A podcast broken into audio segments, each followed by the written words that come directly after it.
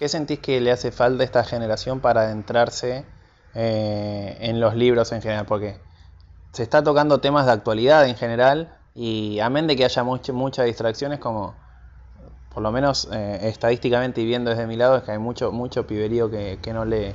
¿Qué, sentís que hace falta? Además de sacar los clásicos de sacar los clásicos de la escuela y tratar de acompañarnos con otra lectura. Bueno, me parece que mm, hay una, hay un, está cambiando la, la, no sé con qué palabra decirlo, eh, la neuropsiquis está cambiando, ¿no? Porque ahora para leer hace falta soledad y concentración. Y es algo que los jóvenes no tienen. Si están solos en la casa están con el teléfono, el rock, la música. Es decir, ahora la cabeza eh, ya no se concentra en un punto, sino que es multitasking está en varias cosas a la vez. Entonces es difícil pedirles que lean. Yo creo que los chicos que leen tienen padres lectores. Han visto a sus papás leer mucho o sus papás han tenido biblioteca o han ido a la biblioteca. Yo cuando era chica no había biblioteca en mi casa. Entonces mi mamá de la mano me llevaba a la biblioteca San Martín en Mendoza y sacábamos libros para niños, leí la Ilíada, la Odisea toda dibujada para chicos. Bueno, eso creo que no, no pasa ahora, ¿no? antes, no había, antes no había eso, no había tantas distracciones. Hay mucho ruido auditivo y visual y es muy difícil encontrar el momento para leer. Eh, incluso me pasa a mí, yo digo, bueno, voy a leer cuando me acueste, que, estoy, que hay soledad, que no hay música, no está la tele prendida, qué sé yo, qué sé cuánto, estoy cansada y me duermo. Entonces, hasta para uno que escribe y que es el oficio y todo, es complicado, me parece que para los chicos también pero mm, hay que saber elegir, hay mucha literatura juvenil, infantil para, para jóvenes y niños que es muy buena y a veces los padres la desconocen. Entonces este, está bueno conocer autores que escriban este, para, para, ese target, para la juventud, y que se los regalen a los chicos y que les, les busquen un entorno. Pero si los padres no leen, me parece muy difícil que los chicos lo hagan. Y hablando de esto de lectura, del entorno, la soledad y demás, me interesa saber, pues estamos en literatura en jarrito, comiendo, tomando mate, café, ¿con qué, con qué recomendás leer esto? en un día lluvioso, un día nublado, un día con sol, eh, pinta preparar la, la, merienda y quedarse a leer en un desayuno. Yo creo que día con sol, afuera, porque esto tiene que ver con el desierto, en el jardincito o en el balcón y yo lo tomaría con mate, pero bueno, cada cual se puede poner un fernet, una cerveza, un, un tecito, qué sé yo, y prepararse para un día de sol y un, sol que raja la tierra y, una, un pueblo del desierto. Me gusta, eh, estás, vendiendo, estás vendiéndolo bien porque eh, eh, de verdad que es muy bueno, Vaselina, eh, yo me lo leí en una tarde y media. Eh,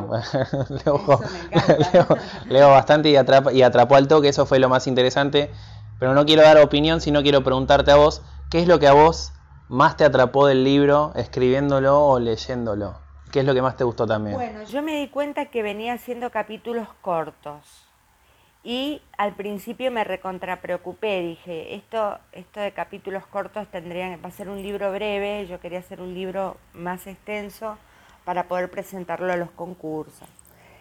Y después me encantó porque me di cuenta que podía hacer una edición como en el cine.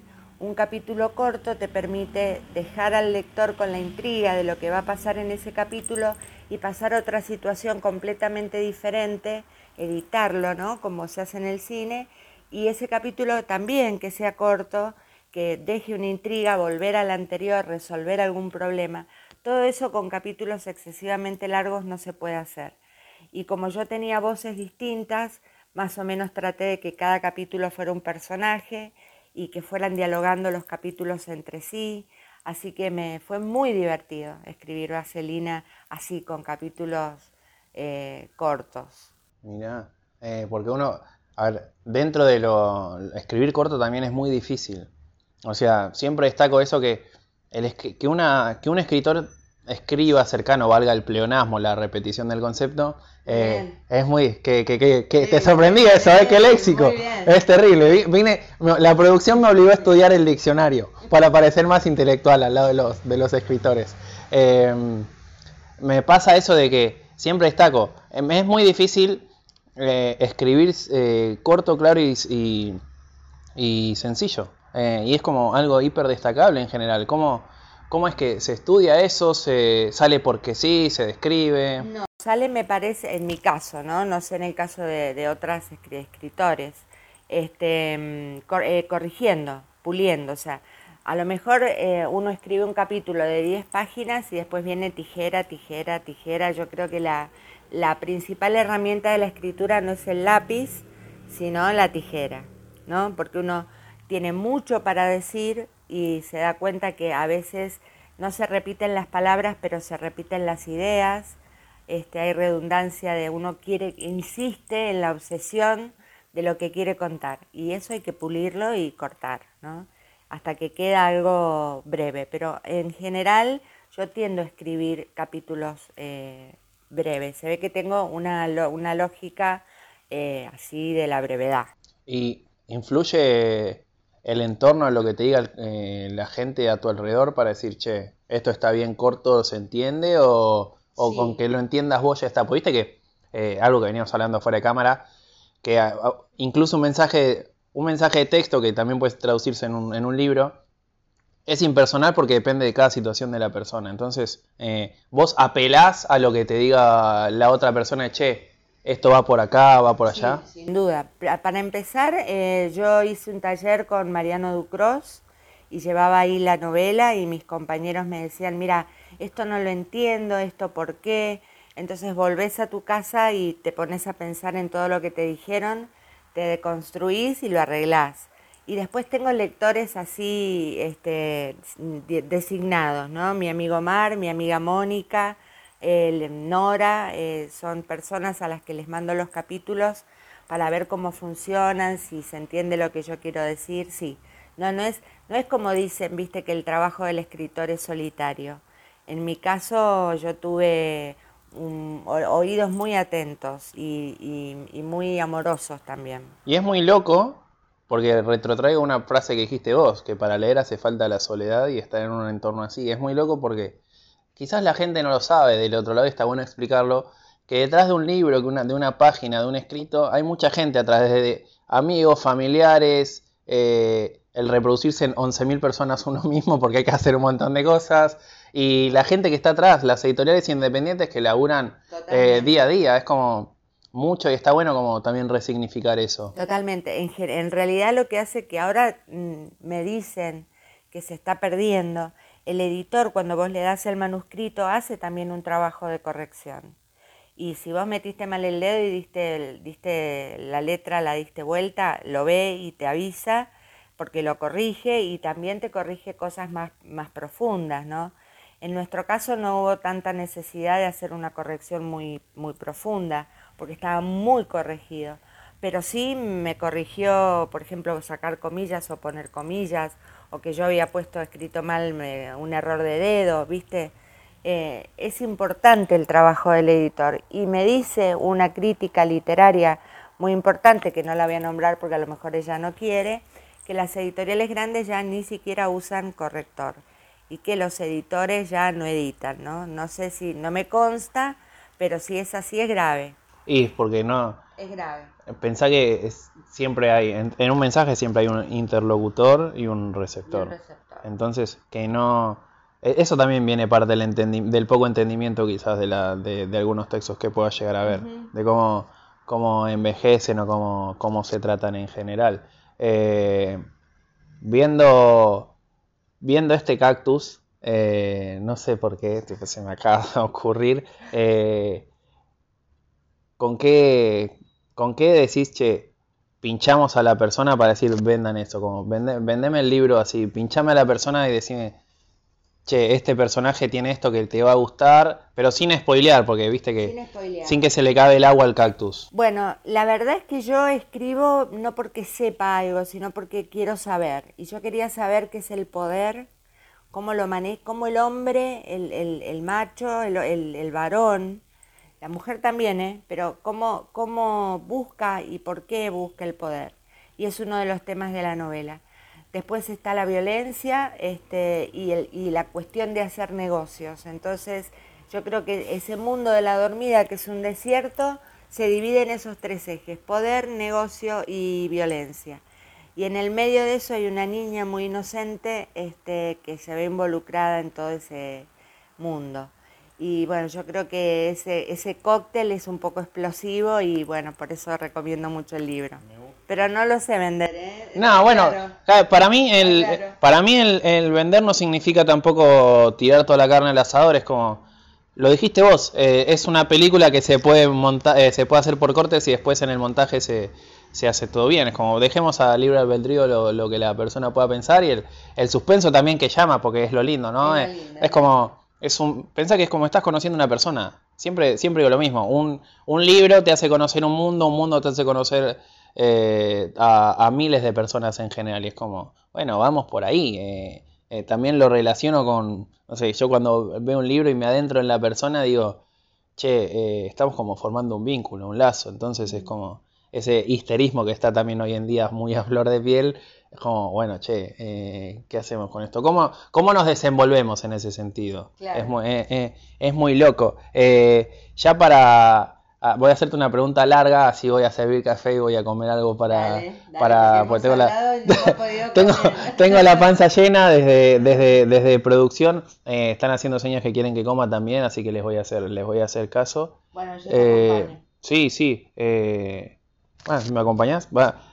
Hacemos eso. Eh, dejamos 30 segundos que van a seguir en cámara, porque a mí me gusta molestar a, la gente en edición. Eh, y con Graciela Escarlato, con quien estamos hablando, autora de, de, Vaselina, vamos a, comer una media luna. Y a ver si me sale hacerte una pregunta mientras estoy comiendo, porque es muy difícil. Pero eh, va, a ser. Esta es la parte de la sección random de las preguntas. Es ¿Qué tipo, qué tipo de, de, mate consideras el libro? Eh, ¿Mate amargo, mate dulce, eh, con, algunos yuyos? Es mate amargo, mate amargo, sin azúcar, sin yuyito. Podría tener un poco de yuyo porque es de la provincia de Mendoza, un yuyito podría tener, pero no, no, azúcar no, no. ¿Y qué sentís que está representado en vos en el libro? Mis experiencias en la escuela religiosa, yo estuve desde los cuatro años hasta los 18 en, un, en una escuela salesiana. Después, por supuesto, cambié de pensamiento, soy agnóstica ahora. Em, mis experiencias en Mendoza con la comunidad mendocina, que es, este, son personas de la montaña, ¿viste? Entonces, muy reservadas, muy, muy conservadoras. Amo Mendoza pero no esa parte de Mendoza.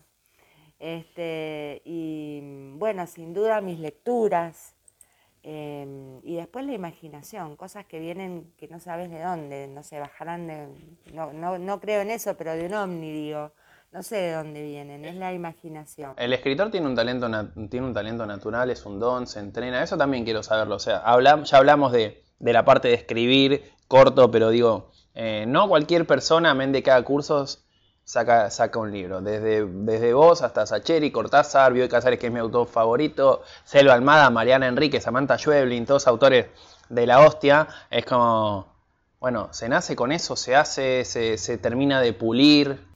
Mira, yo creo que es una mezcla. Yo empecé a escribir como a los ocho porque mi viejo escribía tangos. Miércoles, qué temprano. Muy, muy, muy de niña, sí, sí, sí. Yo quería escribir como él, ¿viste? Entonces, pero en, las, en la primaria tuve una profesora que me incentivó mucho y me daba libros. Y yo creo que eh, hay una inclinación, no sé si un don, no sé si uno nace con un don, pero sí una inclinación por algún motivo. Y después hay que, eso se aprende, ¿no? No hay, no hay, yo tuve durante un breve tiempo una editorial de autor, donde la gente, qué sé yo, el taxista quiere publicar un libro y te lo da para que pues, se lo quiere dar a los hijos. Y es gente que viene y te dice, yo nunca leí un libro, mira lo que escribí. Claro, cuando vos vas a ver la escritura le falta un montón, porque eh, a escribir se aprende. Se aprende leyendo y se aprende, se puede aprender yendo a talleres, este, si vas a estudiar letras, pero sí, es una mezcla de las dos cosas. O sea que es muy difícil, eh, y vuelvo a, ahondar en ese concepto que dije, que es muy difícil escribir cercano en general. Eh, porque nosotros, a ver, una persona que te, cruza, que te cruzas en la calle tiene una historia, o sea, todas las personas que te cruzas acá tienen una historia distinta. Nosotros cuatro, Javier Obregón, Agustina del Pino Llame, que es mi hermana, yo, eh, Graciela Escarlato, todos, hasta tu, tu marido que está ahí, que nos está haciendo el aguante, hasta el gato, todos tienen una historia distinta atrás. Digna de ser contada. Eso es, eh, porque, ahora lo estoy pensando, se me acaba de ocurrir, eh, ¿Por qué no es que las editoriales, o sea, amén del costo, que es, muy costoso publicar un libro en Argentina, imagínate, eh, ¿por qué no se pregona el contar historias de, una forma mucho más, más, cultural, por así decirlo? Porque veo ejemplos, perdón la interrupción, eh, hay editoriales que sacan muchas tiradas y terminan quemando los libros en vez de, llevarlos a lugares para que los lean, o otras que directamente no hacen grandes tiradas por lo que cuesta y por lo que después van a vender. Claro, lo que pasa es que a veces, eh, si bien todos nosotros tenemos una historia para contar, a veces la anécdota sola no constituye una novela, ¿no? Hay que saberla contar. El, tema no es qué tan buena es la anécdota, sino qué tan, no, quiero decir qué tan bien, pero qué tan trabajado está esa anécdota para que se convierta en novela. Entonces no, no todos lo saben, no todos aprendieron a hacerlo.